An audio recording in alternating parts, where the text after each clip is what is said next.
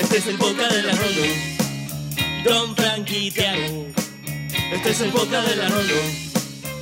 Don Frankie Tiago. Estás escuchando la Rolo. Y otra semana vamos a recordar el Cenicum que amás.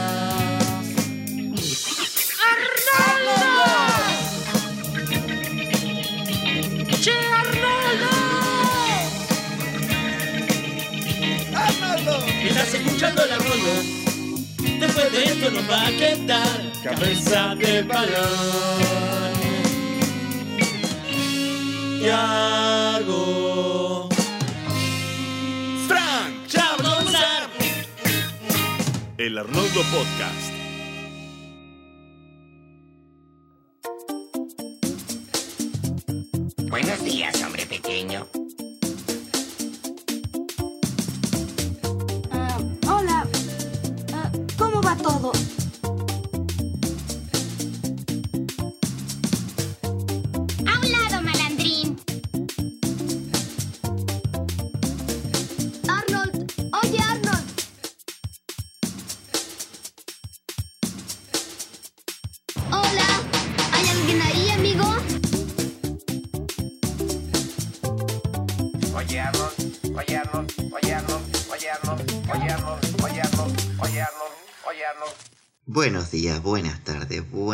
Noches a la hora que nos estén escuchando.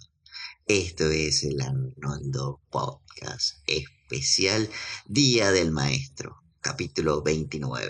Yo soy Tiago y estoy con mi muy buen amigo y también a quien debo de- desearle un feliz día, Frank. ¿Cómo estás, Frank? ¿Cómo va, tío? ¿Todo bien? Todo bien, todo bien acá. Feliz día, nuevamente. Bueno, gracias. Por anticipado, porque todavía no soy, pero bueno. Lo, te lo agradezco. Ya diste clases igual. Sí, sí, ya di. Mínimo tus alumnos deberían haberte dicho feliz día, profe. Ah, andás a ver qué, qué será de la vida de ellos. Mm, seguramente ya despreciaron su adolescencia. Sí. Eh, pero bueno, eh, estamos muy contentos de otra semana de El Arnoldo. Em, y qué episodios lindos tenemos hoy, ¿no? Sí, sí, sí. Ahí justamente viene para la ocasión, justamente viene para la ocasión uno de estos episodios. Sí, totalmente. Pero mm, tenemos que saludar naturalmente a todos los escuchas del otro lado y vamos a arrancar leyendo los comentarios que nos han dejado en el programa anterior, ¿te parece? Me encanta. Vamos allá. Eso fue estupendo, hijo. Es una pena que no pueda pasarlo al aire.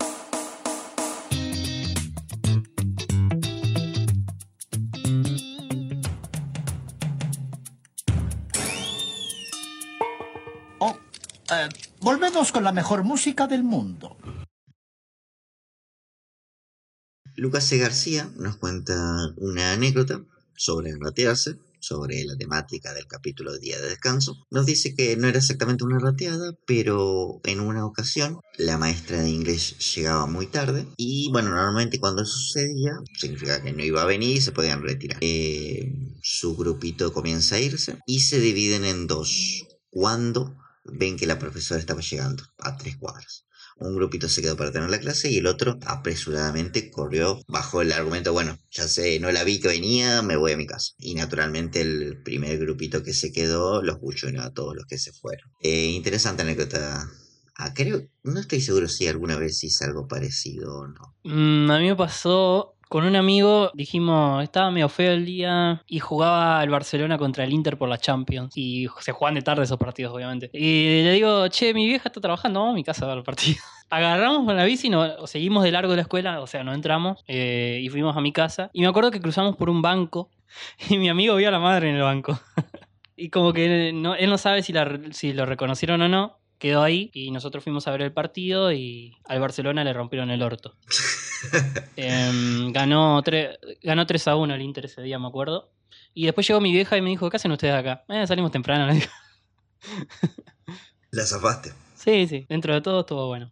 Eh, bueno, voy a seguir acá con algunos comentarios que nos dicen, por ejemplo, Emanuel Rivero y Juan Pidía nos recalcan acá que el episodio Hookey, eh, Día de Descanso, es parecido a uno de Rocket Power. Eh, hay uno que se ratean Sam y Otto de la escuela y justo hay un- una especie de carnaval o qué sé yo. Y es verdad, recordemos que Rocket Power es posterior a Arnold, eh, porque se estrenó en el 98 recién, 99.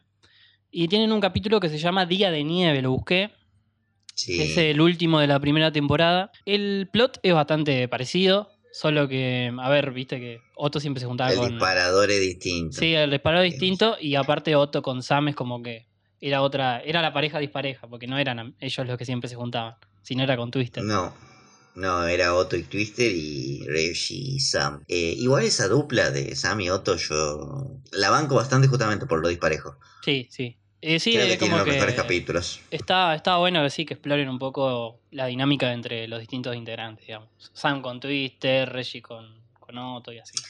Sí, porque a ver, ver a Twister acompañando en todas sus estupideces a Otto, todo bien, pero es un toque aburrido. Y ver a Sam siendo la voz de la razón de Reggie también es un toque aburrido. El cambio acá es un poco más dinámico. Sí, sí, y está bueno porque ellos terminan como no pueden surfear, no pueden estar en ningún lado, van al parque de diversiones que está vacío y se quedan atorados en la, en la montaña rusa, así de cabeza. Y lo termina rescatando uno de mis personajes preferidos de Rocket Power, que es el, El teniente, el teniente, sí. es buenísimo ese personaje, boludo. Es buenísimo. Eh, que pelea siempre con las gaviotas durante ese capítulo. Ustedes dispersense, dispersense. Sí, es genial, es genial. Sí. Eh, bueno, Rochi Miller Rochi nos dice que de los capítulos se queda con Arnold Salva a Sid, eh, simplemente porque Sid es de sus personajes favoritos y estaba esperando que aparezca. Aunque dice que quizás esta no sea su mejor aparición. Augusto Cortegoso coincide con que prefiere este capítulo porque le causa gracia que Sid sea un llorón. Y bueno, Sun Cooper también coincide porque el capítulo Arnold Salva a Sid le parece más gracioso. Bien. Le mandamos un abrazo a estos tres fans de Sid. Sí, un, un abrazo para ellos. Paso a leerle a la gente que le gustó el capítulo Día de Descanso, que son eh, Lucas Bacaro, que le parece el mejor de los dos, Pizzería Siamofori coincide, que le gustaron los dos pero prefiere el Día de Descanso, e Ignacio, nuestro querido Ignacio, también dice que le gustó más este, el de Día de Descanso y dice que extrañó a Helga. Nosotros también. También extrañábamos a Helga, es verdad. Por suerte, eh, casi nunca va a pasar esto de que no aparezca en al menos uno de los dos episodios de la semana. No, no, no, siempre va a estar presente Helga.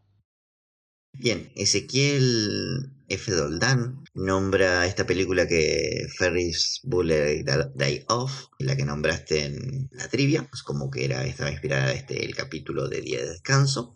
Y nada, dice que está en Netflix y que después de verla entendés varias referencias y varias parodias que se le hizo. Eh, sí, es una de esas películas eh, que, por lo menos, en, como dije, el, capítulo anterior en, en Yanquilandia la, es bastante conocida y, y parodiada. Es- o sea, es parte de la cultura popular de allá. Acá, la verdad que no, nunca la vi. Tendría que verla, como dice Ezequiel Doldán. Así que le mandamos un abrazo a él. Eh, paso a leer el comentario de nuestros colegas de Un Rictástico y Mortilloso Podcast, que es el podcast dedicado a Ricky Morty. Y ellos nos dicen, bueno, nos dejan un dato sobre Dinolandia, que hay un cartel donde dice 56 millones de años. Quizás es un chiste, que en realidad es 65 millones de años. Que, o sea, los dinosaurios poblaron la Tierra hace 65 millones de años, supuestamente, ¿no? Y seguro es un chiste de invertir las cifras, dicen ellos. Que, dicho sea de paso, ellos dos se dedican justamente a la paleontología. La verdad que los envidio porque terrible profesión. El sueño de pibe, literalmente. Sí, la verdad que sí. Y tener un podcast de Ricky Morty no es un sueño de pibe, pero está bueno también. Les mandamos un abrazo y a ver si sale un crossover. Estaría bueno. Estaría bueno un crossover en el de Arnold y, del Arnoldo y el Rictástico. ¿Por qué no? ¿Por qué no? Sí, es verdad. Continuamos con Mónica Sánchez. Eh, dice que le gusta el capítulo que introduce a Sid. Técnicamente no introduce Sid, ya estaba, pero bueno, es verdad que es el primero dedicado a él. Y nos cuenta una curiosidad que es que en México le dicen irse de pinta a cuando se escapan de clase o se saltean clases. Y dice que cuando están en la prepa le dicen si te vas a volar o a perreársela. Wow. E- Ese es muy, muy diferente acá, perreársela, pero bueno. Irse de pinta era también un- una frase que yo había escuchado para decir me escapo de clases E incluso creo que hay una película de Nickelodeon que tiene ese título. ¿Sí? ¿Cuál? Eh, una que el argumento es bueno en un barrio, eh, unos niños tienen su día de pinta, no es de pinta porque no, se- o sea, no es que se escapan de, la de las clases, sino que eh, es el argumento de nieve, nieva mucho y no hay clases. Y los chicos de ese barrio, la trama es que distintas historias de los niños de ese barrio disfrutando el día de nieve. Ah, bueno, eso viene a colación justo con, con el capítulo de Rocket Power, porque se llama Día de Nieve justamente, porque Sam le había dicho que en Kansas, lugar donde nieva, donde él vivía, eh, los días de nieve no había clases. Por eso Otto decía de ratearse, como tomarse el día de nieve. Justo, me, me- Sí, me sí, había olvidado explicar eso, así que justo vino, vino, vino al pelo. Sí, eh, les debo la trivia, pero creo recordar que era una película original de Nickelodeon, Snow Day.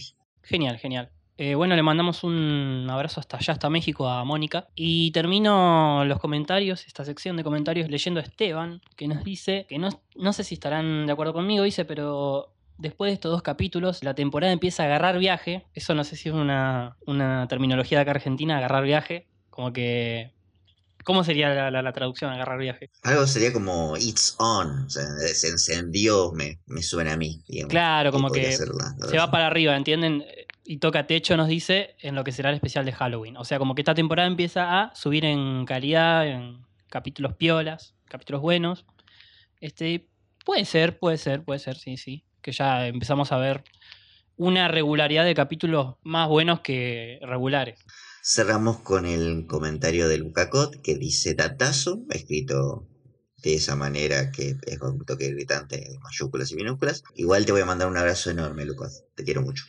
Bueno, así terminamos entonces esta sección de comentarios. Recuerden que si quieren que leamos los suyos en esta sección, lo único que tienen que hacer es dejar su comentario acá abajo en el video de YouTube, si están en- escuchando por YouTube, y nosotros lo pasaremos a leer en el siguiente. Así que, ¿qué te parece si pasamos a tu columna, Tiago? Vamos a pasar a la columna especial Día del Maestro.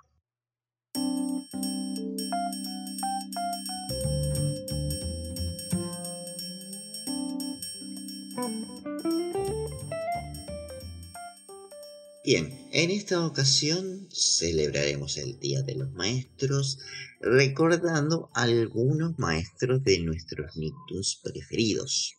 Y bueno, vamos a recordar algunos de sus mejores momentos. A ver cuál nos quedó ahí, digamos, en nuestra mente. Eh, vamos con el primero, el que siempre nombramos, el ancestro de Arnold, que es Doug. Doug tenía a la maestra Mollerino. Siendo justos, no era un gran personaje, era bastante aburrido. El máximo capítulo interesante que Amaga tener es cuando Doug le entrega un garabato de ella. No era muy ofensivo ni nada, pero bueno, se lo entrega pensando que es la tarea. Y bueno, ya dijimos, las tramas de Doug son él paranoiqueando durante todo un capítulo.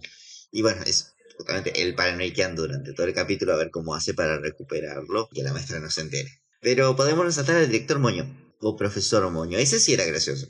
¿Te acordás del profesor Moño? Y que vos dijiste, me acuerdo, eh, cuando hiciste la columna de Duke, que era Calamardo.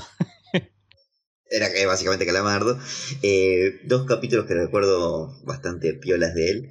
Uno cuando dicen que está indispuesto, que parece que se va a someter a una cirugía, algo así.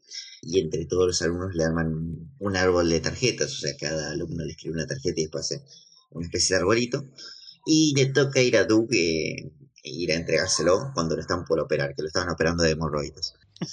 Eh, bueno, nada, eh, Doug lleva su patineta en una mano y el regalo en la otra. Y Moño se confunde, piensa que Doug le va a regalar su patineta. Y a partir de ese regalo, como que Moño se vuelve alguien jovial, ¿entendés? Sí, sí, me acuerdo, me acuerdo. Lo, lo, revita- lo revitaliza la patineta. Eh, después también otro capítulo donde conocemos a su sobrino, que era muy gracioso porque el sobrino era el bully del bully, o sea, eh, vestía con una chaqueta militar, le sacaba una cabeza a Rufo y tenía voz de adulto, ya parecía un tipo de 40 años en una secundaria. Era el sobrinito de Moño. Sí, co- como que era inmune a. Ese era inmune a, a todo porque Moño nunca lo iba a re- regañar. O creo que Moño lo tenía como Claro. muy arriba, ¿no? Eh, o sea, era sobrino, pero para fines argumentales era como el niño consentido de Moño, ¿entendés? Y nada, era muy gracioso el diseño porque era literalmente un soldado. Y cuando llega a la escuela lo ve a Rufo y lo agarra de punto a Rufo. Y era como que Doug se siente en parte aliviado y en parte culpable porque finalmente Rufo encontró la horna de sus zapatos, pero le da lástima ver cómo sufre. Y Doug cuando le dice, che, me parece que debería dejar de molestar a, a Rufo, eh, El sobrino de Moño dice, bueno, ahora me la voy a agarrar con vos. Eh, un, un capítulo que me acuerdo de la profesora de Duke, volviendo a la profe, es el capítulo final, el momento que tiene donde ella se despide de él. Me acuerdo de ese momento, sí que era muy lindo.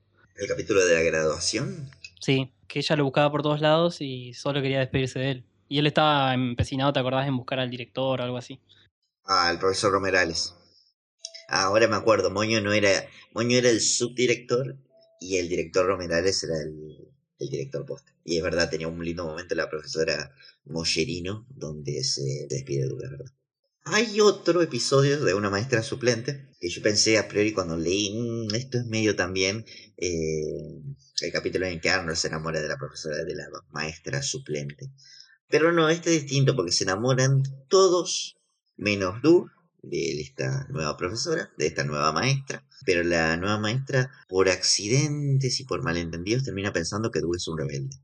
Me acuerdo particularmente porque la maestra suplente, si bien no recuerdo el nombre, tenía la misma voz que la niñera, que la nana Fran. Eh, bueno, vamos a otro Nicktoon, vamos a Rugrats, donde hay una maestra que es protagonista durante toda la serie, pero casi que no la vemos ejercer.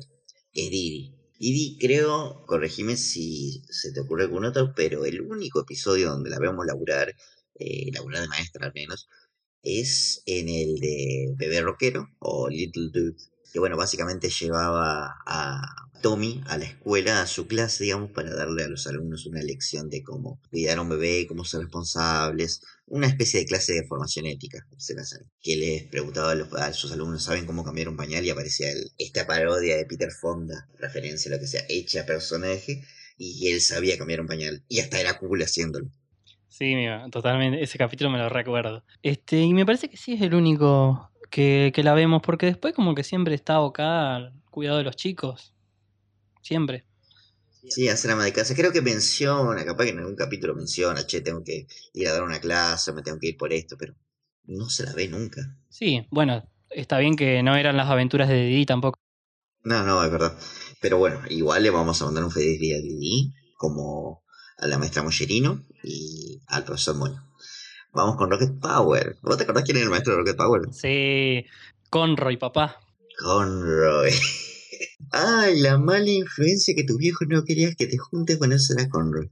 Recordemos Conroy, al principio de la serie era planteado como el dueño de, del parque este de patinaje de Pueblo Loco. Que era un rasta que vivía en una casa rodante a la guarda, digamos, del parque de patinaje.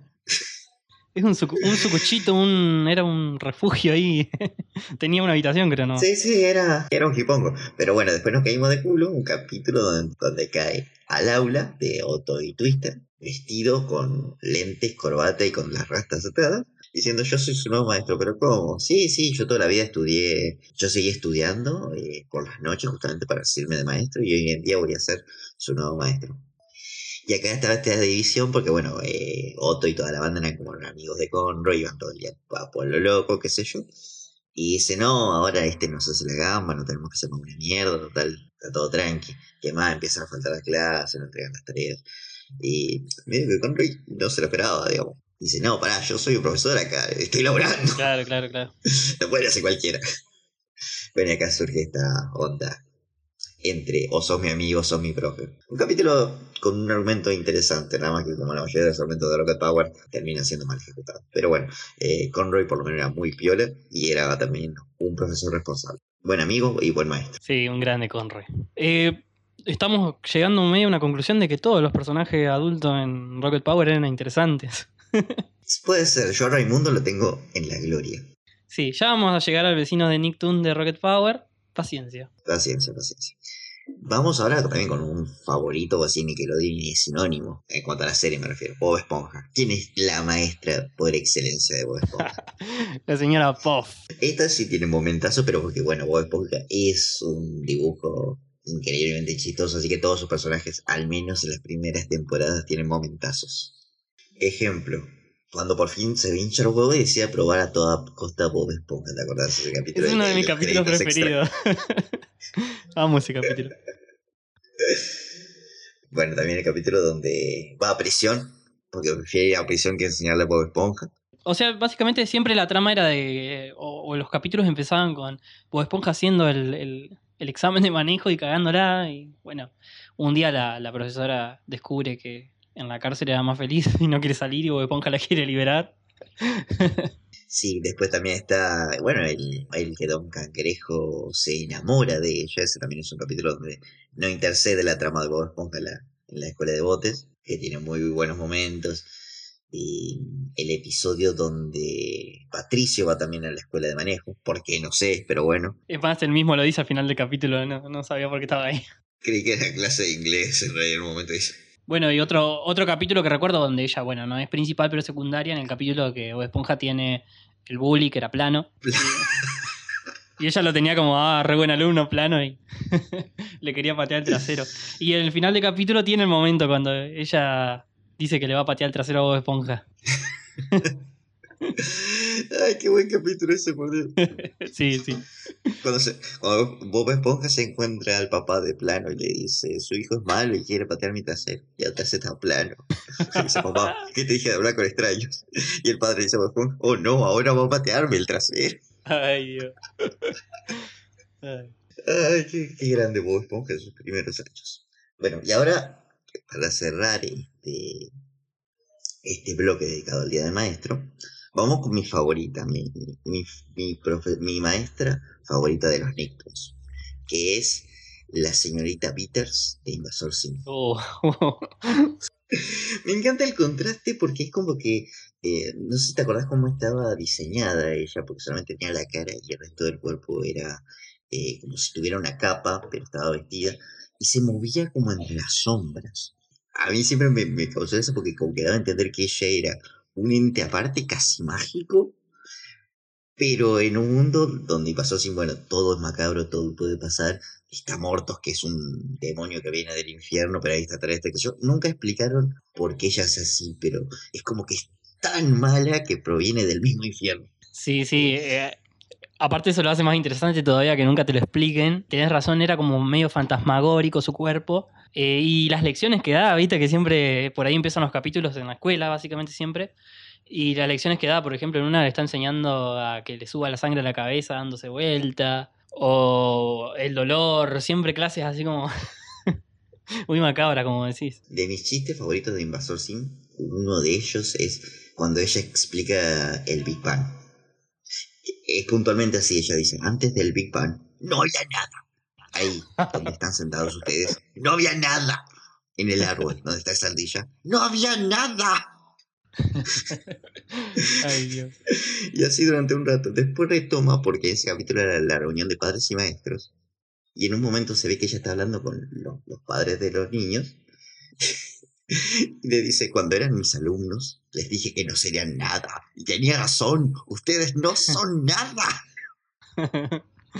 Ay, tremendo personaje. Eh, un método de- pedagógico increíble, a mi criterio. Eh, bueno, a la señora Puff, a la señorita Bitter, a Conroy, eh, to- a todos les mandamos un feliz día de nuestro. Y con esto cerramos la columna de esta semana. Si estás de acuerdo, Frank, podemos pasar a los capítulos a analizar en esta ocasión.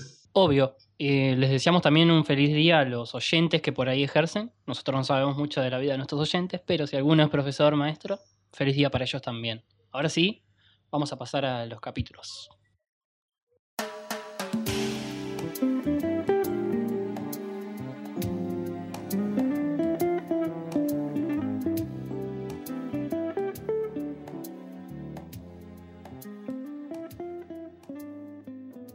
Bien, estimado Fran, el primero de los dos episodios a analizar en esta ocasión es Salven el árbol. No sé por qué, pero intuyo ya con el título que la abuela va a tener un rol en este capítulo. Así es. Em, Save the Tree, el título original. Nuevamente está bien, está bien traducido. Y en este caso tenemos que el que escribió este episodio es Joseph Pardy. Eh, escribió los dos. Hace rato no pasaba esto de que un escritor escribía los dos capítulos de una sola tanda. Eh, y bueno, eh, recordemos que estos dos episodios eh, fueron estrenados el 22 de septiembre de 1997 y fueron los primeros en ser transmitidos de esta temporada. Sí, en muchos sitios para ver series online, este figura como el primero de la segunda temporada. Y creo que en Wikipedia también, no estoy seguro. Sí, sí, sí. Porque básicamente tienen el orden de, de emisión. Les recordamos que tienen los links para ver los episodios en la descripción de este video, a los que están en YouTube. Los que nos escuchan de Spotify van a tener que irse hasta YouTube para buscar los links. Sí, o buscarlo en cualquiera de nuestras redes sociales, que las tienen en la descripción. También. Así que bueno, ¿cómo comienza este episodio, Tiago? El episodio comienza, tenemos un plano general de la ciudad, hacia raro que no teníamos, que no teníamos uno de la ciudad, el cual hace un acercamiento hasta el árbol en cuestión que le da título a este capítulo. Hay que resaltar, este árbol en particular resalta porque se encuentra en un espacio totalmente urbano. Vemos que la cuadra en la que está la rodea un mismo edificio y la presencia de este árbol es el único verde casi entre todo lo urbano. Hay un par de arbolitos tirados por ahí, pero este es el único bien grande y el único que tiene un espacio verde realmente alrededor. Vemos que en este árbol gigante o semigigante hay una especie de casa que tiene una escalerita, hay un par de bicis estacionadas, hay un bicicletero ahí, está ronda subiendo. Y cuando nos adentramos en el interior de esta casa, eh, vemos que está toda la banda acá. Está Sid, está Stinky, está Gerald ahí. Me encanta el diseño que tiene Gerald acá, eh, esta expresión que tiene de relajado. Eh, está Gina ahí sentada y está nuestro querido cabeza de balón en lo que parece ser una suerte de, terracita, de, balconcito, que tiene la misma casa del árbol. Vi solamente un primer paneo del interior y creo que ya es mejor que muchos lugares donde yo he vivido. Está buenísima la casa, boludo. Está... Y sobre todo tiene. Es, es curioso porque tiene tubería. Creo que Sid la está terminando de instalar ahí o algo así. Tiene todo. Eh, A mí me encantaría tener una- Me hubiese encantado tener esta casa del árbol. Yo podría tranquilamente vivir tiempo completo en una casa así. Salvo Sí. por lo que, bueno, de subir y bajar la escalerita, pero... Eh, sí, es medio un garrón eso de la escalera, pero bueno. Tenemos a los chicos que están ahí como ranchando.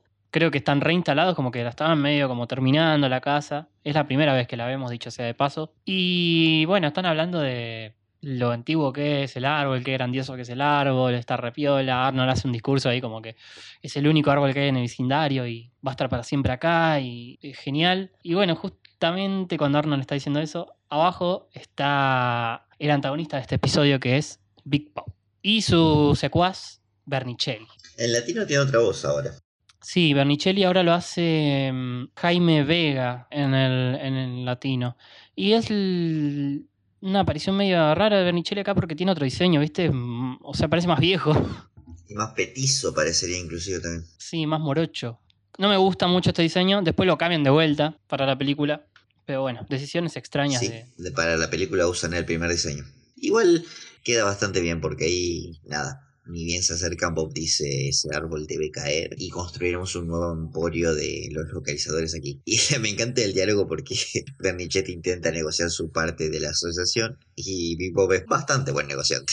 Sí, lo, deja 80 80-20. Y está bien, ¿qué quiere Bernicelli también? Sí, sí, sí. Y nada, acto seguido comienza la obra porque ya están los albañiles ahí, ya llevan carretillas, ya clavaron un cartelito, bajan los niños a ver qué onda y básicamente dice el árbol será derrumbado. A lo que Arnold inmediatamente, casi como un acto reflejo, dice no podemos dejar que pase. Y los niños básicamente dicen no, no podemos hacer nada y se van.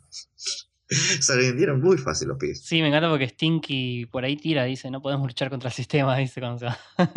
Lo tenían resumido ya, ¿viste? Sí, sí. Hay varios diálogos sueltos en este episodio que son bastante graciosos. De Stinky tiene este y después en el próximo tiene un también uno. Sí, sí, sí. Bueno, entonces los chicos se decepcionan. Arnold, como siempre, va a tratar de mm, hacer justicia. Eh, y Helga escucha la conversación de los chicos, hace un soliloquio, dice, ¿quién quiere arruinar el lugar, el árbol de mi amado? Y ve y el cartel y es Big Bob. Bueno, repiten esta situación de eh, alguien dice algo y el antagónico completa esa frase como Arnold que dice este árbol durará por siempre y Big Bob diciendo este árbol eh, tiene que caer. Y acá está Big Bob viendo la televisión, cagándose de risa, dice que va a programa. Y Helga, papá, esto, papá, ¿es real? No, son actores, Helga. Me gusta porque dice esta, estas locas comedias, dice, y en, en inglés más específico porque dice estas comedias de situación. Sí, es verdad. Eh, aparte, cuando le explica Helga todos son actores, en inglés suena un poco paternal. Eh, en español suena como, da, piba, no te vas a dar cuenta que son actores, como siempre está ahí al borde de querer retar.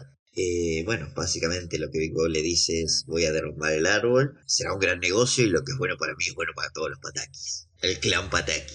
Sí, aparte me encanta que tiene el comentario ahí que dice. O sea, Helga le dice, no tenías otro lugar para hacerlo. Dice, pará, vos te pensás que yo no he estado dominando ese lugar, siempre hay gente abajo de ese árbol. Es como que no se da cuenta que el centro de atención del lugar es el árbol mismo. Y él, él lo quiere el lugar porque hay mucha gente. Pero básicamente la gente va por el árbol. Cuando no esté el árbol, ¿cuál va a ser el atractivo? Igual no entiendo bien cómo es la onda acá, a ver si el territorio ya lo compró Big Bob. Listo, ya está, no tiene que hacer nada. Claro, supuestamente el territorio es de él, pero no sé cómo funciona bien ahí la, la municipalidad de, de. La municipalidad del mundo de árbol, no sé cómo funciona. Y bueno, Helga se tira ahí un soliloquio, otro soliloquio más, que dice, bueno, maldice haber nacido Pataki. Y pasamos después a la, la Un poco casa- intensa. Sí, un poco intensa. Y de ahí pasamos a la casa de huéspedes, donde, bueno, están está Arnold con los abuelos, están lavando los platos. Y él les dice que van a cortar al viejo Pete. Sí, que el abuelo reacciona así como se sobresalta y empieza a contar, oh, el viejo Pete, viví muchos momentos con el, el viejo Pete, construí la primera casa del árbol, puse la, la, la, la cañería. La cañería. puse una cañería en, en un árbol. Y me encanta esta última frase, pasé parte de mi luna de miel. Ahí. Me suena a, me casé con una jiponga, tengo que acompañar a la protesta, no me deja de, no me deja tener un momento eh, de intimidad ni siquiera en la luna de miel. Que le termina la frase como cuando lo van a derrumbar, quiero sacarle un par de fotos. Yo, yo entendí como que, no sé, no tenían tanto dinero y, lo- y, bueno, fueron a la luna de miel al árbol, pero tiene, tiene sentido también. Yo me la juego que hasta ahí la arrastró la abuela. Bueno, y la abuela se exaspera de otra forma porque no pueden derrumbarlo. Ella está, bueno, siempre defendiendo a los débiles y a la naturaleza. Y se pone la capa de heroína en este episodio. Y le dice a Arnold que van a luchar para que el viejo Pete se mantenga en pie. Y le propone a Arnold ir a la municipalidad, básicamente. Acá voy a resaltar la diferencia de actitudes, porque la abuela está como, ah, bueno, lo van a derrumbar, ¿qué se le va a hacer? Quiere sacarle un par de fotos y la abuela quiere luchar. Unos dirían, bueno, una es, tiene un espíritu guerrero y no deja que los malos se salgan con la suya. Y otros podemos decir, uno sabe llevar el paso del tiempo y el otro no. Ay, no, pero me encanta la abuela. Sí, a mí también, a mí también. Pero me encanta la, la diferencia entre las personalidades y cómo afrontar un tema de dos formas distintas. Así es. La abuela, como sabemos, es de acción. Entonces le dice a Arnold. Me encanta porque le dice a Arnold: el gobierno ama a los niños y te van a dar bola cuando vayamos. Y, y en la siguiente escena le están diciendo: La verdad que no me gustan los niños. Y aparte tenés que llenar toda esta forma para que te demos bola. Sí, para que tenemos la burocracia, burocracia. La burocracia. Es verdad. Arnold conoce un poco acá lo que es la burocracia. A lo que, bueno, la abuela se enoja, se sube al escritorio, empieza a gritar, La aplauden. tira las hojas por todos lados, y la aplauden, sí, sí. Es una revolucionaria. Sí, la abuela no se va a quedar de brazos cruzados, entonces no le dan bola en el gobierno, ella va, a- va a hacerlo por sus propios medios. Y en la siguiente escena estábamos abajo del árbol, en el lugar, alzando la voz, con un altavoz, eh, dicho sea de paso también, y arengando a la gente a que luche por la causa. ¿Te acordás nuestras teorías de que la abuela era una hippie protestante? Bueno, teoría de mis pantalones, acá ya está. Sí, pasa de ser una simple teoría a tener en- fundamento. Sí, sí, sí, ya está vestida como hippie, ya volvió a los 70 la abuela, ya, ya está gritando a cuatro manos luchando contra el poder. Arnold vestido ¿Por qué? Y repartiendo volantes, siempre su- con sus volantes. Ay, siempre con sus volantes. Y bueno, le ponen un cartel de Big Bob en la cara a la abuela. Y cuando ve que es Big Bob el causante de todo esto, que creo que debería haberlo sabido ya a eso, porque Arnold le debe haber contado. Pero dice, bueno, Big Bob, ¿eh? Y van a la casa. A mí lo, que- lo que me parece ese diálogo es como, bueno, no es la primera vez que nos encontramos, Big Bob. Oh, Big Bob, mi archienemigo. Claro, como el señor Burns con Mona Simpson. Claro, claro, el sucio capitalista contra la que ponga. Es más, yo me imagino que la abuela debe venir protestando desde el padre de Big Bob. Tiene más sentido porque Big Bob es mucho más joven. Bien, van hasta la casa de Big Bob y empiezan a gritar, a protestar enfrente de su casa. Bueno, la escena es por demás hilarante, porque Bob sale afuera, ve que están protestando y, y su reacción es la de la de cualquier la de cua- e- es el sueño del facho, calmar a los protestantes, como a ver el hidrante les tira y les tira agua. Ah, un poco también, a ver, un poco medio Tunes también eso. Sí, sí, sí, sí, eh, porque es buenísimo, o sea, el hidrante ya estaba apuntando hacia ellos. No sé cómo funcionan los hidrantes, pero salga justo donde están ellos así. Muy gracioso. Es buenísimo. Y nada, los moja todos y la abuela dice ganaste esta vez, Bob. Bueno, y se van y Helga está mirando todo por la ventana. Y bueno, piensa, la puta madre, este Big Bob se va a salir con la suya. Eh, a la noche, estamos en la habitación de Arnold. eh, le toca la puerta la abuela, le dice Kimba cariñosamente. Ah, olvidé recalcar que en esta temporada la voz de la abuela ya no es la de temporada anterior. Ya no es Guadalupe Noel. ¿Te acordás que era la, la- la voz que más recordamos de la abuela, creo todos? Y la que le hizo Sí, la voz a Beb Cabeza Grande, por ejemplo, a la señora Cabeza Grande. Ella ya no está más. Ahora está Olga Nidey, que es creo que la voz que a todos menos les gusta de la abuela. Puede ser, yo, yo voy a evaluar un poquito y le voy a dar cierta, cierto puntaje porque esta voz suena menos agresiva. A ver, la voz anterior de la abuela, justamente al ser una protestante, al gritar mucho, tenía que ser un toque más agresiva. Esta es menos, pero es más cariñosa. Yo la noto mucho más maternal con Arnold, esta voz. Puede ser, sí, sí. Eh, y ella es la única de las tres intérpretes de la abuela que está, que está viva, porque las otras dos ya fallecieron, lamentablemente. Les dedicamos un F. Ven, somos modernos, no somos viejos. Y, y justamente ella es la que vuelve en la Jungle Movie para interpretar a la abuela, al ser la única que estaba viva. Por lo menos rescataron a, a una que estuvo en la serie y no pusieron otra más. Y bueno, y volviendo al episodio, acá, bueno, este, le toca la puerta con una voz cariñosa, le dice Kimba, le suele decir. No sé si, sí, le decía Kimba, ¿no? Eh, como el leoncito. ¿Quién más? como el leoncito blanco. Sí, que dicen que es el plagio al Rey León, que en parte es cierto y en parte no. Exacto. Y le dice que no se decepcione, que no a- agache la cabeza, que esto recién comienza y que van a mañana, mañana, el día de mañana vamos a dar una buena batalla. Arnold no puede conciliar el sueño, empieza a ver al árbol al igual que mandíbulas y al igual que todo lo que lo pone triste lo ve en las nubes y lo mira desde lejos desde la azotea y se va caminando, como que se escapa ahí. Me encanta, me encanta esta escena, toda esta, secuencia porque Arnold baja por la escalera, como si tuviera que escaparse de alguien.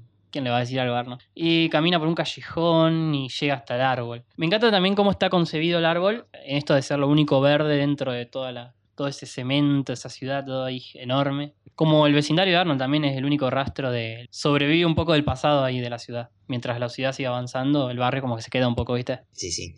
Eh, bueno, tenemos que Arnold no es el único que, que siente una nostalgia por el Gran Pit, sino que todos los niños fueron al árbol y todos en pijama. Qué coincidencia, ¿no? Qué conveniente, aparte. Que si dice, bueno, subamos y jugamos cartas.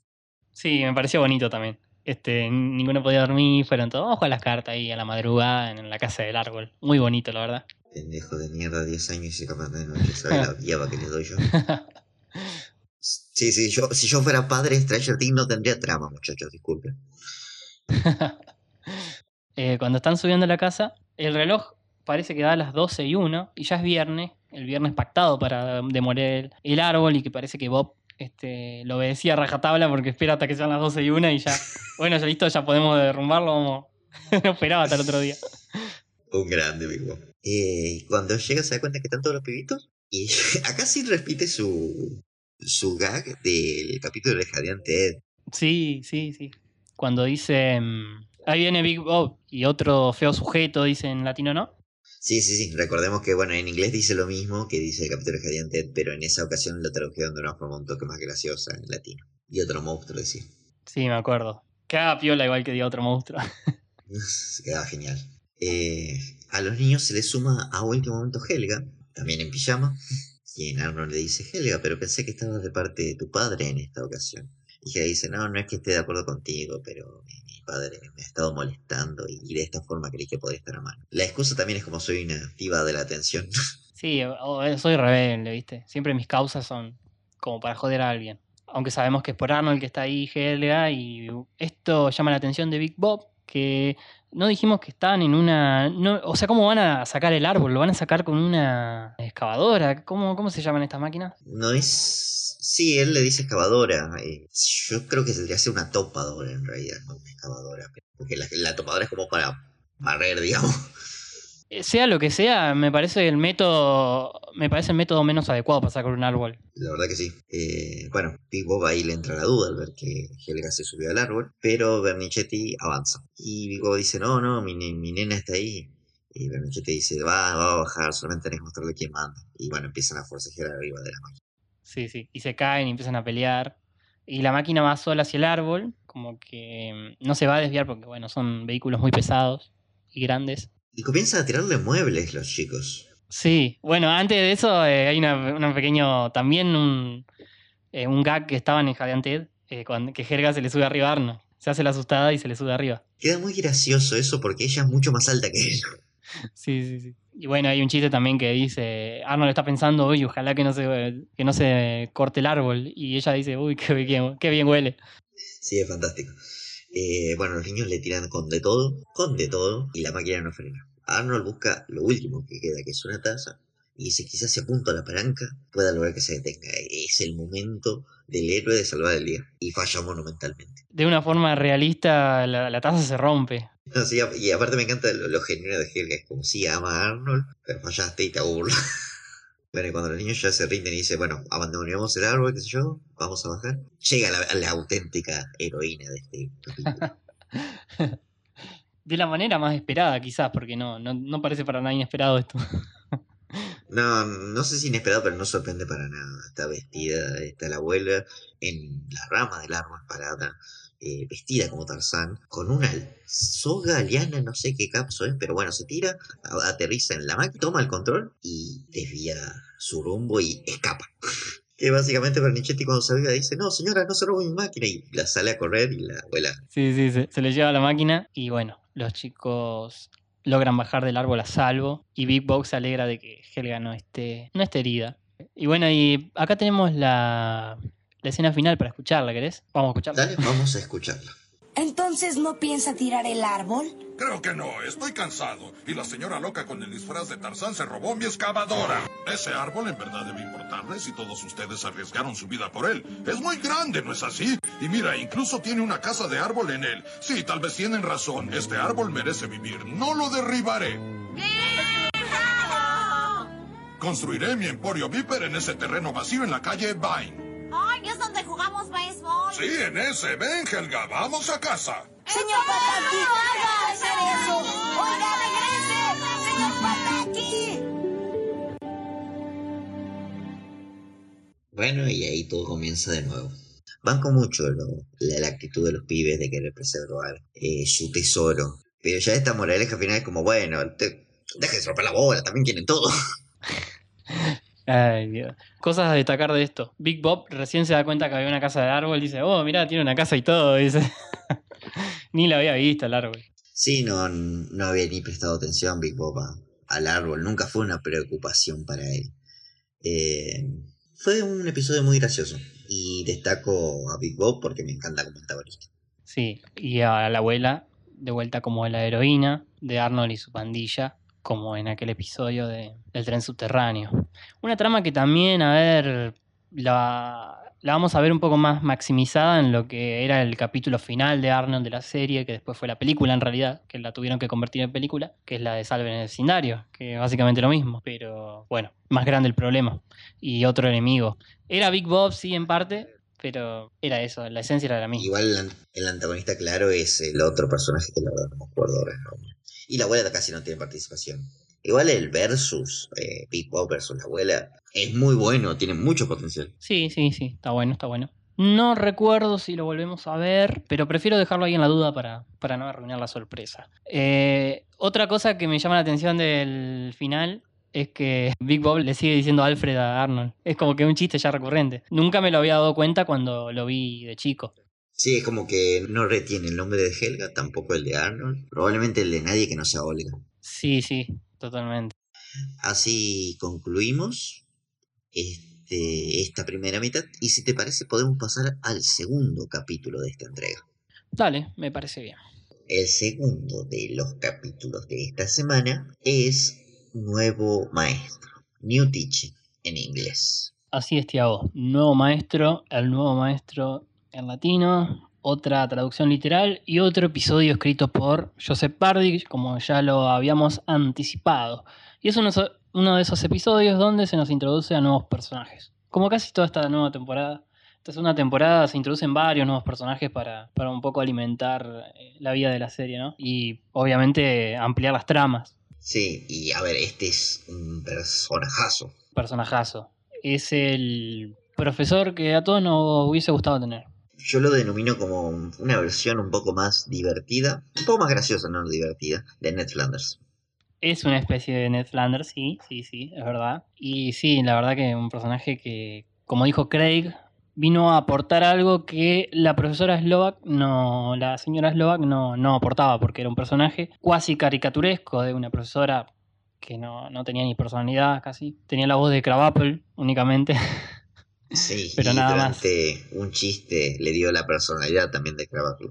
Sí, recordamos el chiste en el día de San Valentín. Pero después, nada, nada. Eh, como siempre, yo te dije que no me gustaba y estoy contento con este nuevo episodio. Pero bueno, antes de introducir al señor Simon, vamos con el capítulo que lo introduce. El capítulo comienza con un plano general de la fachada de la escuela, de la entrada de la pública 118, y de lleno nos meten en el aula, donde al frente del aula está eh, el director Watts. Les está comunicando algo bastante importante a los chicos. Así es, la gran noticia que tiene Watts como ya lo anticipamos, es que la, la, señorita Slovak ya no le va a dar clases. Andás a ver si se despidió, parece que no, parece que se fue así de la nada. El fin de se decidió que ya no iba a trabajar más y se retiró, según Warts, para cumplir su sueño de ser una golfista profesional. Ni siquiera su último chiste tiene gracia. no sabemos por qué. Eh, habrá sido su sueño. Pero bueno, eh, nunca es tarde, ¿no? No, obviamente no. Si tu sueño es ser golfista profesional, aprovecha la pandemia para entrenar o algo así. Es que el golf tampoco es un deporte que requiera determinada edad como otros. Por ejemplo, en fútbol, para jugarlo tenés que tener de 18 a 36 años, más o menos. Claro, nosotros, nosotros no podemos ahora arrancar nuestra carrera. Ni como rugbyers, ni como mayoría de deportes en equipo, no se puede. Pero un golf, me parece que sí se puede. Sí, sí, sí.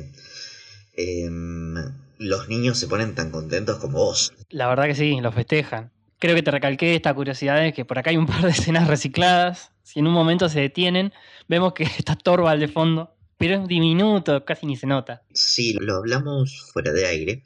Yo lo clasifico como un robo bastante bien hecho dentro de todo, porque es tan rápido que no se nota y cumple su función que es rellenar. Sí, pero podemos notar que eh, ahí cuando están haciendo el paneo de la fila está Helga sentada al lado de Arnold, se ve Torvald al fondo, se ve Park, se ve Yujin, y después, bueno, muestran el aula más de arriba y no están todos esos personajes. No está Park, no está Yujin, no está Sid tampoco, ojo. Y están sentados en otro, en otro orden. Sí, sí, en otro orden. A todo esto, bueno, profesor Warts les introduce a su nuevo profesor, como ya dijimos, el señor Simmons. Y él entra todo alegre, todo re, buena onda. Y los chicos, ¡ah! ¡De puta madre! Sí, ya lo ven como medio, lo perciben como medio denso. Además es alguien como que no, no parece derrochar demasiada juventud, digamos, está bien más chapado a la antigua, podríamos decir. Capaz que eso es lo que les pega. Sí, aparte fíjate el look del señor Simon, no sé si te diste cuenta, pero el look del señor Simon es básicamente el de Doug. Sí, sí, sí. De hecho, hay un patrón ahí, son los dos medios flanes. sí, sí, sí. Vamos a decir también que en, el idioma original eh, el actor de voz es Dan Butler. Después de hablar de Dan Butler en la trivia, y en latino, el que lo interpreta toda la serie es Jorge Ornelas, que quizás lo recuerdes, Tiago, por ser la voz de Moe, la voz que más conocemos de Moe en Los Simpsons. Eh, el profesor Membrana en Invasor Sim, el padre de Dick. sí, sí, recuerdo, recuerdo. Y otro padre, eh, en el otro canal, eh, el papá de Billy en Las aventuras de Billy Mandy. Ay, es verdad. Qué, qué, qué cosa, qué contrapuntos. la verdad. ¿Qué, extremos. Así que, bueno, nada, el profesor se introduce, eh, como que ya empieza, viste, entra y ya de una empieza con sus métodos pedagógicos innovadores, sobre todo en los 90, más que nada, que es cuando empiezan a surgir estos nuevos métodos. Y lo primero que hace es, eh, bueno, cambiar la disposición del aula, algo que siempre se hizo, por lo menos yo en mi en experiencia personal quería contar esto. En cuarto grado me acuerdo que nos hicieron sentar en círculo. Y no solo eso, eh, nos hicieron un varón, una mujer, un varón, una mujer, ¿viste? Como para que nos vayamos conociendo porque siempre nos juntábamos de los mismos grupos, digamos, ¿viste? Y nos hizo conocer un montón con mis compañeros, porque hasta ese momento era como que cada uno por su grupo. Y al intercambiando de lugares ibas conociendo a tu compañero al lado y fue una experiencia bastante buena, digamos.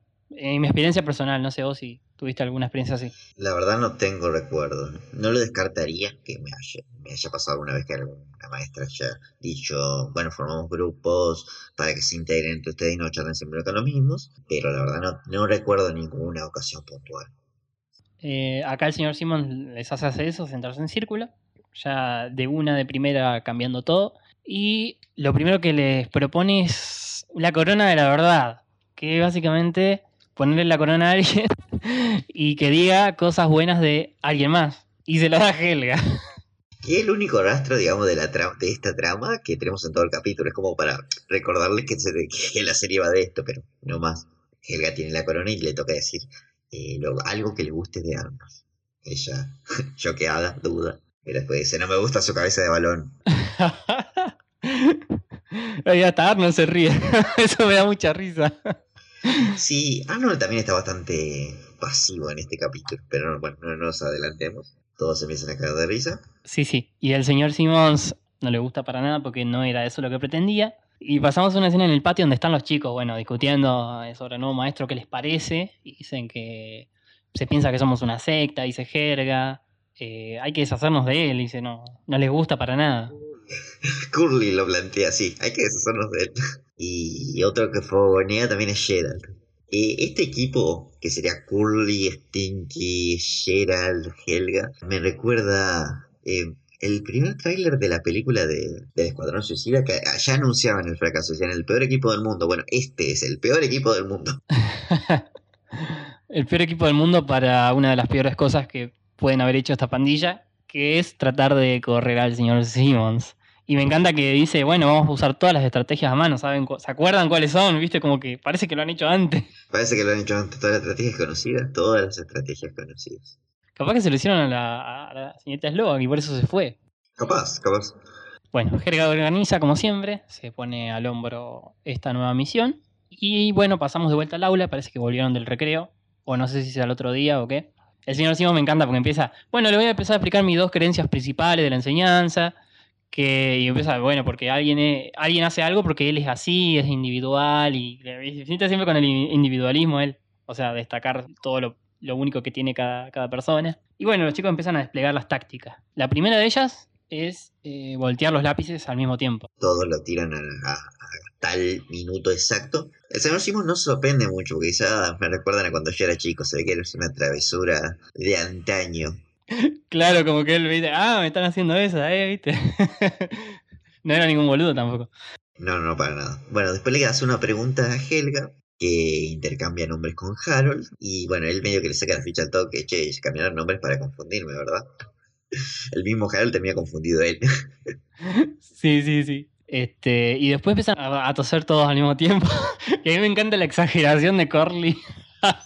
Corley se tira y empieza a toser en el suelo. Eh da su vida por el personaje Curly. Bueno, y también ahí se ve que este, está encima del banco. Me llama la atención que esté Iggy y no esté Yushin ni Sid. Me parece una decisión bastante extraña. Sí, sí. El profesor sigue dando su discurso sin importar que ellos todos y que dice otra cosa que digo dice en su discurso es bueno, los chicos nunca deben dejar de preguntar por qué. Y Harold empieza, ¿por qué? ¿Por qué? ¿Por qué? Oh. Su, aquicadez, su habla por él. su quiquez. su quiquez. Eh, Helga dice, bueno, este chabón es más duro de lo que pensé, le comenta a Phoebe, y el señor Simmons está dispuesto a seguir con su clase y empieza con una clase de poesía. Acá Harold interrumpe diciendo, yo tengo un poema, que después vamos a hablar del poema, en la trivia, el señor, el señor lo interrumpe y dice, sentate, porque parece que estaba por decir una guarangada o algo así. Y él empieza a leer un poema que habla sobre tomates y qué sé yo. Y mientras tanto él lee, viste, apasionado. Me encanta porque en un momento cierra el libro porque ya se lo conoce de memoria el poema. Y Harold le agarra el sándwich, el emparedado. Este, Helga le hace un comentario como, ¿quién necesita la poesía? Dice, eso es re hipócrita, porque ella vive escribiendo poesía. Si en realidad el latino se indigna porque el estilo de poesía que proponía Simmons era uno que no tenía que rimar. Y Helga dice, eso no es poesía, es como una oración larga. Que ella la noté ofendida como desde el punto de vista de un artista, ¿entendés? Como diciendo, no me vengas a vender esto como poesía. No, no, no roto. Como indigna, indignación, ¿entendés? Sí, sí, sí. Sí, sí, le gu- porque Simon dice, me gusta la poesía de estilo libre, que es la que no respeta eh, ninguna mm, medida de verso ni nada de eso. Que les propone de actividad, ¿qué tal si cada uno escribe su propio poema? Exactamente, le propone escribir y todos dicen, ah, esto es una pavada, qué sé yo. Eh, le empiezan a decir que su método es pésimo. Gritan pésimo, pésimo, pésimo.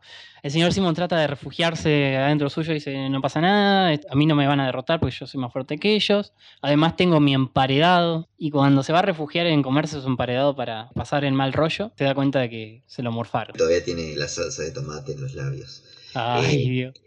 Esto además, supongo yo, Teremia no era parte del plan, solamente Harold no- ve comida y no se puede controlar.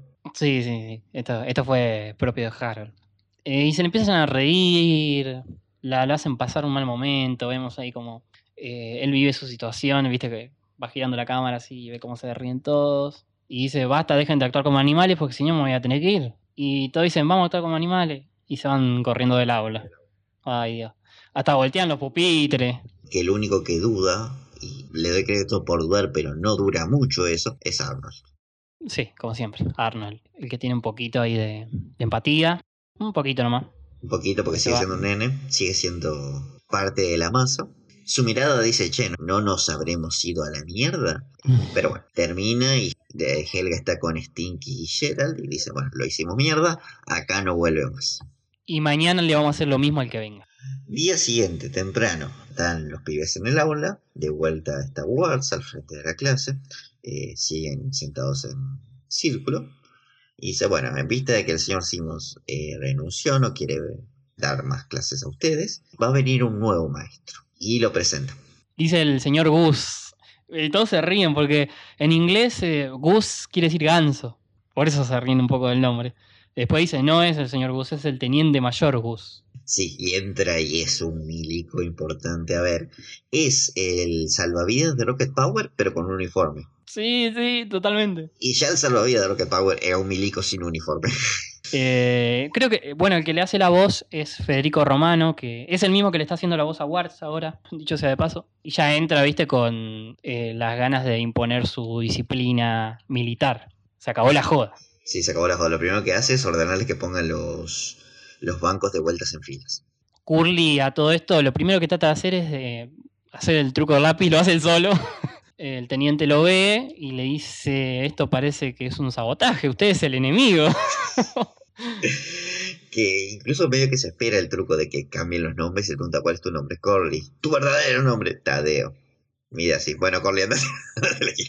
Sí, eh, tiene más sentido en, inglés, está, está bueno el chiste porque le dice, mm, ¿cómo es tu nombre? Le dice Corley. En inglés Corley quiere decir mm, rulo. O sea, Corley es pelo ruliento. Y le dice, no, bueno, vos no tenés pelo con rulo. ¿Cómo te llamas?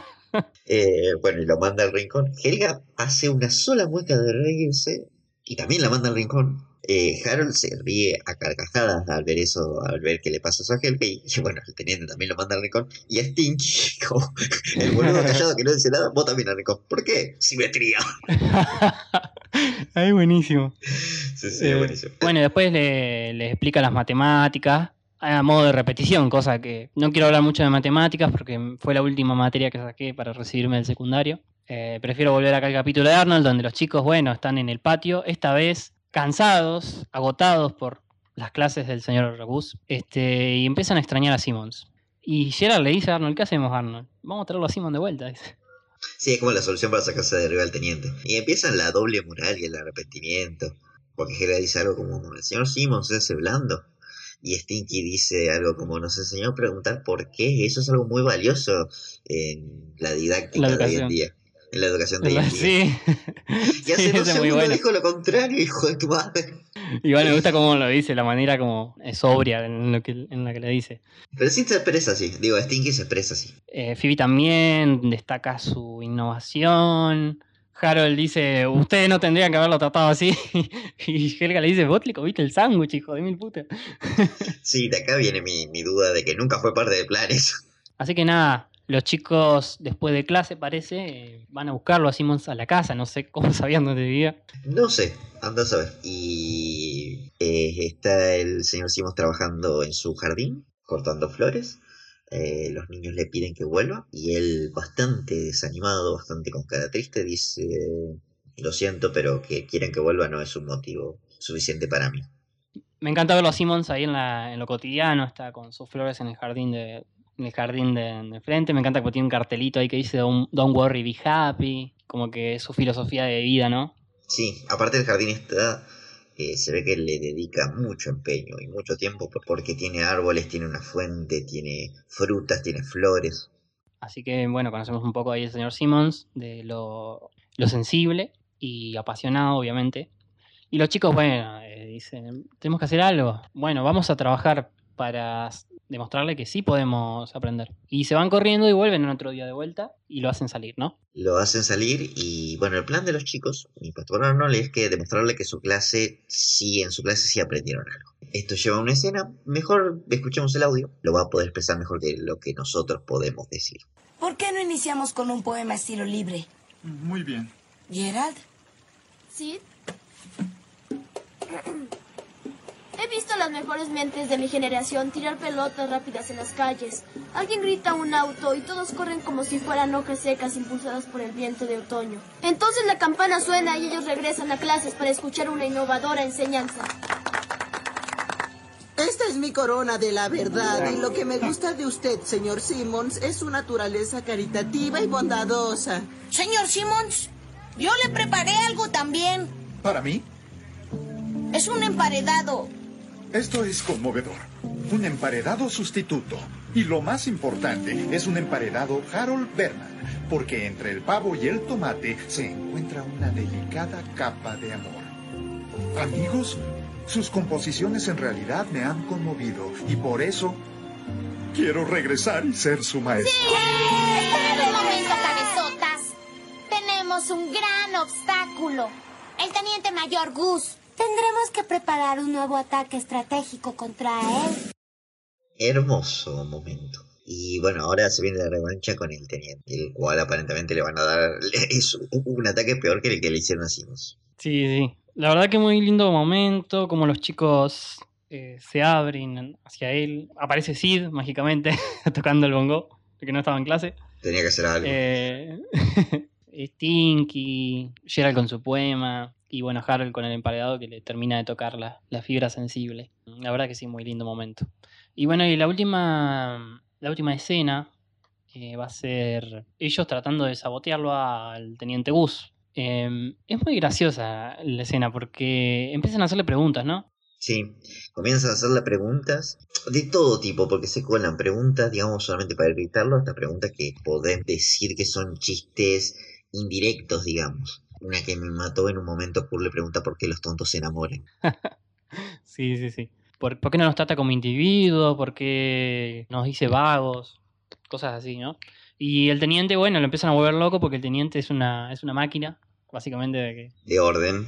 de orden. Y acá, le- y acá le están creando un buku, básicamente. Están Sí, lo están bugueando, así que sí, muy, buen- muy buena expresión.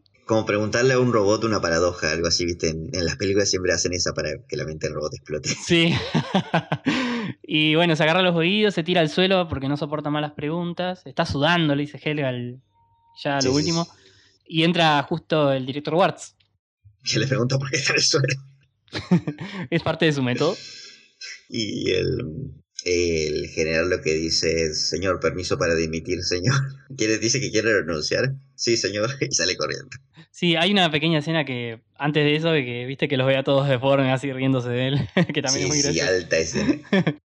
Y nada, sale corriendo el, el teniente mayor Gus, sale corriendo y el, me encanta el director Warts en latino como dice, ¿y ahora qué voy a hacer sin él? Dice. Eh, a lo que Arnold dice, tenemos un maestro que es perfecto para nosotros y de ahí aparece el señor Simmons. Me encanta porque, a ver, ellos no tienen ningún poder de decisión ahí. O sea, el director no. Tenía que arreglar eso. Esa escuela cualquier cosa. Sí, pero bueno. Eh, igual le, le dieron la solución rápida a Warts porque no sabía qué iba a hacer. Así que bueno, vamos a contratar de vuelta al señor Simon, ya fue. Y el señor Simon, bueno, le dice, teníamos examen de matemática hoy, vamos a dejar eso para los mayores tenientes, vamos a hacer un día de campo. Y todos festejan, eh, bravo. Y termina con una, con una secuencia ahí muy bonita, la verdad que muy conmovedora, en la que ellos se van de día de campo y nos muestran imágenes de ellos, bueno, señor Simon explicándole eh, las hojas, paseando en un estanque, una foto grupal al último que se va alejando y nos muestra el pizarrón. ¿Viste el estilo? Me, me recuerda mucho el Hazlo por ella de los Simpsons, con la foto Sí, de Maggie. sí, sí. Es muy ese sí. momento. Nuestra clase eh, en un viaje de campo, en field trip. Y la música que también le da un, un toque ahí medio este, conmovedor también. Que es muy bonito, me encanta ese final. La verdad que sí. Eh, bonito capítulo. Bonito capítulo, bonita introducción. Gran personaje del señor Simmons. Sí, una, una moraleja muy linda también. Traten bien a los profesores, básicamente. Sí. Si son piola. son peor. Si no, si no son piola, bueno, hagan de la vida imposible, está bien. ¿No es un buen consejo, Frank? Me puede salir mal a mí.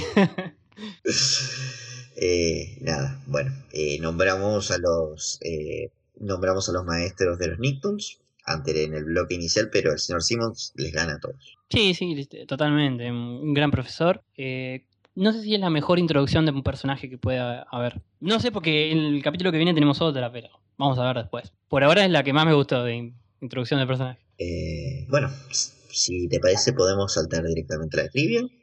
Eh, vamos con la trivia entonces.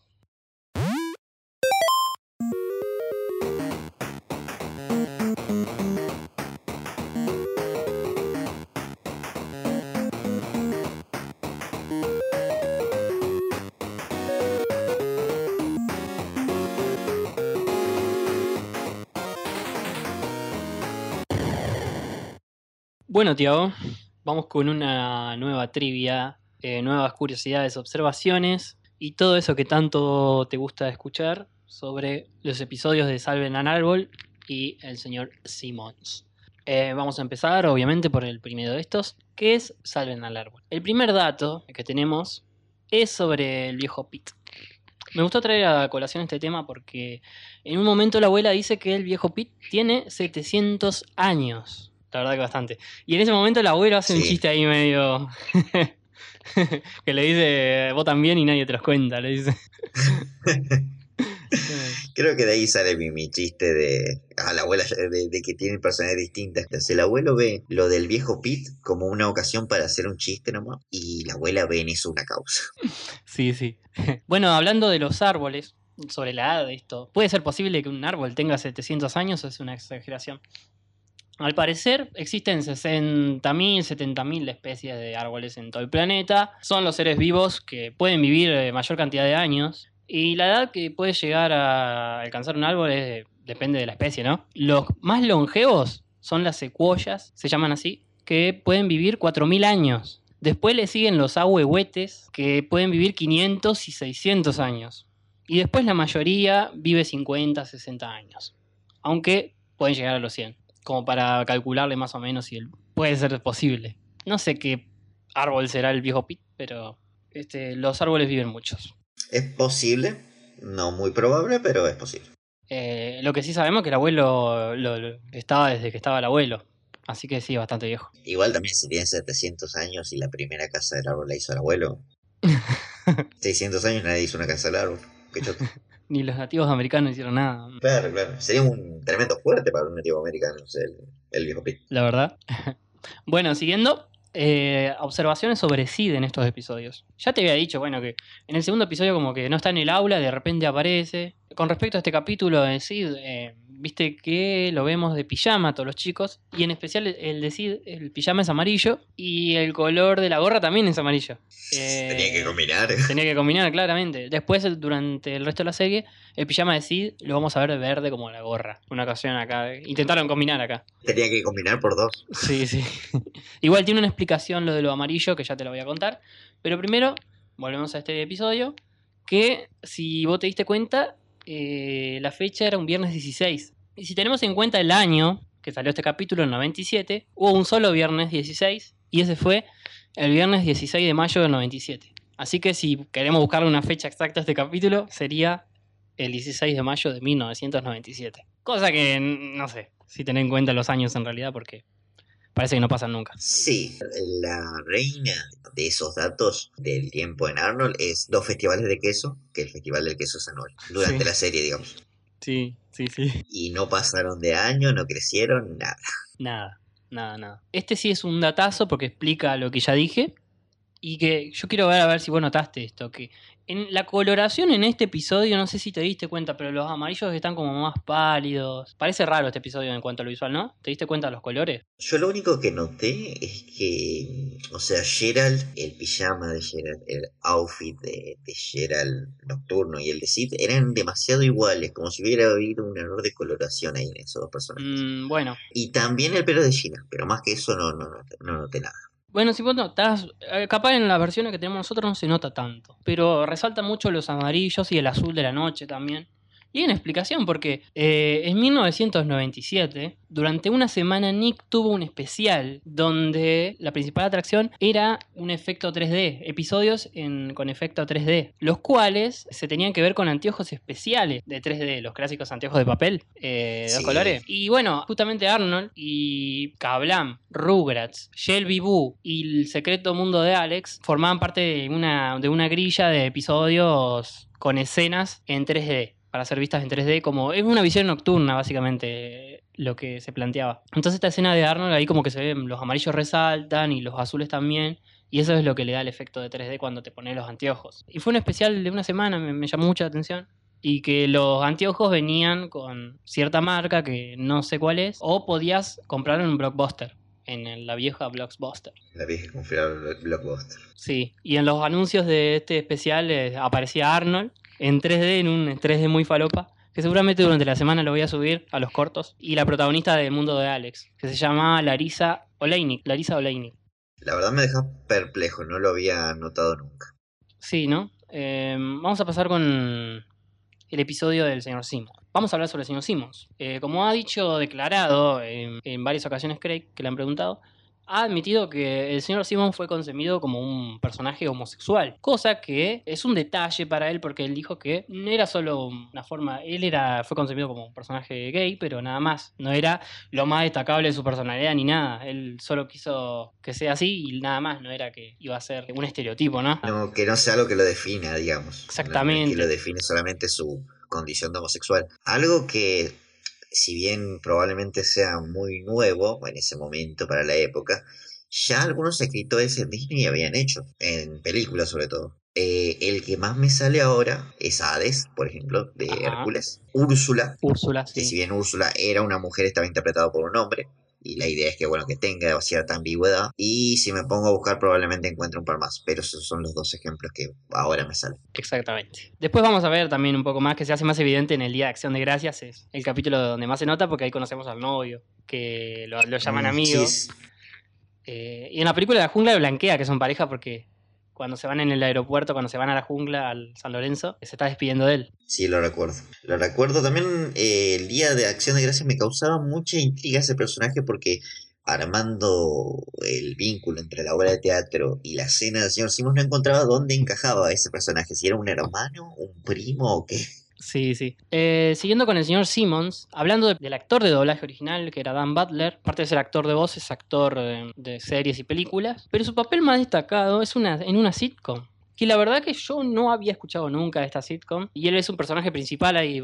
eh, No es el principal, es el secundario, pero es amigo del, del protagonista, digamos. Y la sitcom es Fraser. Fraser es un spin-off de otra sitcom, que era Cheers. Que Cheers se caracterizaba por estar todos siempre en un bar tomando, y- o sea, todo ocurría ahí. Es una sitcom de los 80 que dio pie después a, bueno, Seinfeld, Friends también después. eh, con ese concepto, viste, de que se reunían en un lugar. How I Met Your Mother también lo Sí, tenía, sí. que se reunían en el bar. Bueno, How I Met Your Mother es básicamente una remake de Friends. Sí, es parecido, es parecido. Eh, bueno, Frasier es una, es un- es una sitcom que, al parecer, por lo que vi, fue muy popular en Estados Unidos, alcanzó picos de audiencia muy grandes y estuvo 11 temporadas, incluso más que Friends. Sí, sí, no Eh, es un número nada despreciable. Empezó un año antes que Friends y terminó el mismo año que Friends. Solo que esta comedia estaba ambientada en Seattle, la ciudad donde es Craig. Y la trama era sobre este personaje, que Fraser, que era el, el protagonista, y que trabajaba en la radio, era un psicólogo que trabajaba en la radio dando consejos, algo así. Y bueno, Dan Butler hacía de uno de los que trabajaba en la radio, que era el de que hacía los deportes. Y la verdad que estuvo todas las temporadas el chabón y era conocido ahí, digamos. Eh, cosa que yo nunca escuché de Fraser. ¿Vos alguna vez escuchaste esta serie? Jamás en la vida. No, no, la verdad que acá no, no llegó. Si alguno de los oyentes conoce Fraser, ¿la vio? Por favor, díganos qué, qué onda, qué tal. Es más, resuélvanos la duda si llegó a ser transmitida en algún lado de Latinoamérica. Exacto, no la verdad que no me fijé, no encontré nada, así que no sé. Vamos a seguir, porque queda todavía con la trivia. Vamos con el poema de Harold, el que le estaba por decir al señor Simon le interrumpe. Que esta yo sé que la sabés, porque es bastante conocida en internet. Eh, conocerla conozco, pero no me acuerdo bien cómo era el tema, cuál era el poema ni qué decía, porque la leí hace varios años. Bueno, te la voy a contar entonces. El poema que dice Harold es Había una vez un nombre en Nantucket. Este, este poema es utilizado popularmente en Estados Unidos para hacer rimas obscenas, básicamente. En realidad empezó como una, como una rima de común, pero después se tornó para, decirla, para decir cosas obscenas. El hombre de, de Nantucket, y ahí se, siempre se lo hipersexualiza o se hace como que es bien dotado. Y la rima entera es There was a young man from Nantucket whose dick was so long he could suck it. O sea, había una vez un hombre en Nantucket que la tenía tan larga que se la chupaba él mismo. Básicamente eso dice la rima. Sí, sí, ahora me acuerdo. Eh, y ahí podés meter un montón de rimas también, porque varía, pero básicamente la- siempre dicen lo mismo. Es como los chistes de Jaimito o Ayer pasé por tu casa. Tengo uno muy bueno, pero lo, lo dejamos para otra ocasión. Sí, mejor eh, no nos vayamos de mamo con los chistes verdes, que esto es ATP. Eso parece. Em, hablando sobre el teniente mayor Gus, eh, aparece en el Día de los Veteranos nuevamente, pero lo vemos en un flashback. Es el teniente del papá de Gerald en Vietnam. Sí, yo recuerdo haber tenido ese sentimiento de esto no encaja cronológicamente, pero no me acordaba cómo. Sí, sí, era el. Claro, porque en el flashback aparece como de la misma edad, medio que debe ser una reutilización de un diseño, más que algo canon. Eh, sí, después vemos a ver si lo nombran o no. Capaz que lo nombran y es él, pero según lo que busqué es el mismo personaje.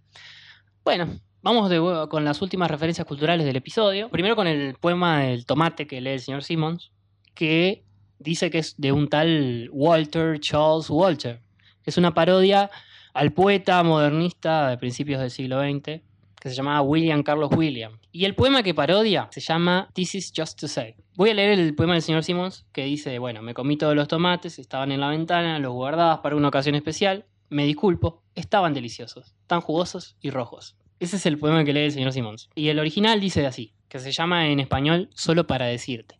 Y dice, solo para decirte que me he comido las ciruelas que había en la heladera y que probablemente guardabas para el desayuno. Perdóname, estaban deliciosas, tan dulces y tan frías. Profundo. Profundo. Este poema, según busqué los orígenes, el, el- el escritor en realidad lo escribió en un post-it, en una, en una notita en la heladera, eh, porque se le había comido, efectivamente le había comido las ciruelas a la, a la mujer, a la germo.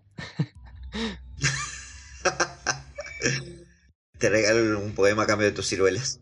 Eh, siguiendo con los poemas, porque esta vez vamos con el poema de Gerald. Que el poema de Gerald es una parodia a un poema beatnik de la generación beatnik, de estos que chasquean los dedos y usan boinas y tocan bongoes.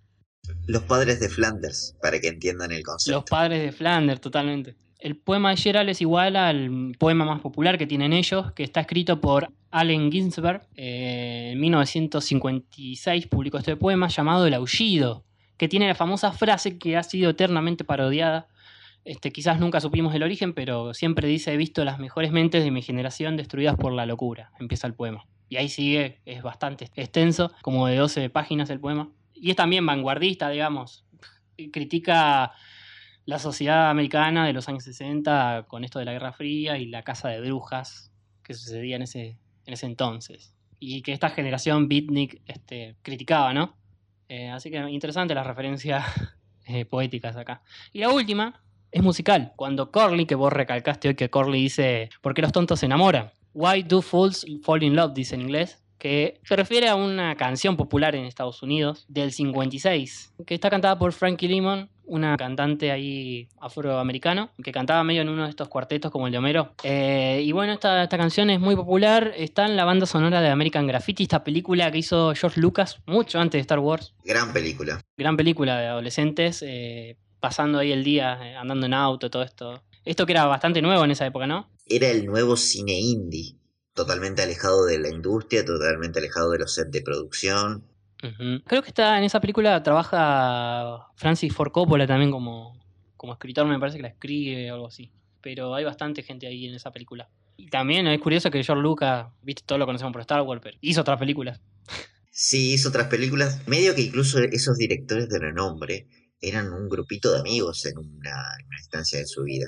De hecho, Coppola hizo en su momento una declaración de que él odiaba Star Wars porque como que el mundo se perdió de un gran director que era George Lucas por culpa de Star Wars. Como que hizo Star Wars, después ya no le interesó hacer otra cosa. Bueno, estaba Spielberg también en ese, en ese grupito ahí de amigos, me parece. Y, nada, eh, la canción, volviendo a la canción, que lo último que quería decir, tuvo bastantes covers. Los más conocidos son uno de los Beach Boys y otro por Diana Ross en los 80. Así que nada, así termina la trivia, Tiago. Y por ende termina este episodio del Arnoldo. Eh, no sin antes eh, repasar primero los, los, tops. ¿Cómo quedan en tu top 6 por ahora este episodio, estos dos episodios? Bueno, el nuevo maestro escala de lleno al primer lugar, sin duda alguna. Vamos a poner el gato de Harold en segundo lugar por ahora. Arnold salva a Sid, le voy a conceder el tercer puesto. Salven el árbol en cuarto. Día de descanso en quinto y Helga la periodista en último lugar. Mm, el mío queda medio parecido. Dejo al maestro primero también, sí, me gustó mucho. Después Harold, Sid, el triplete ahí. Y abajo queda Jerga la periodista. Ante último salven al árbol y Juca iba a quedar cuarto. Lo dije medio desordenado, pero bueno, eh, la esencia es esa. El nuevo maestro es el nuevo puntero del campeonato. Em, y bueno, entonces nos queda recordar qué episodios tenemos para la semana que viene. Para la semana que viene, los episodios son El Rescate y Laila la Perfecta. Título un poco choto, pero bueno, ese es el episodio de la próxima semana. Bueno, eh, capítulos, un nuevo capítulo se introduce un nuevo personaje eh, que va a alimentar las futuras tramas de Arnold. No en esta temporada, pero después. Así que lindo, lindos episodios. Y sin más que decir, entonces ya vamos a pasar a la cortina de cierre, ¿no? Pasemos a la cortina.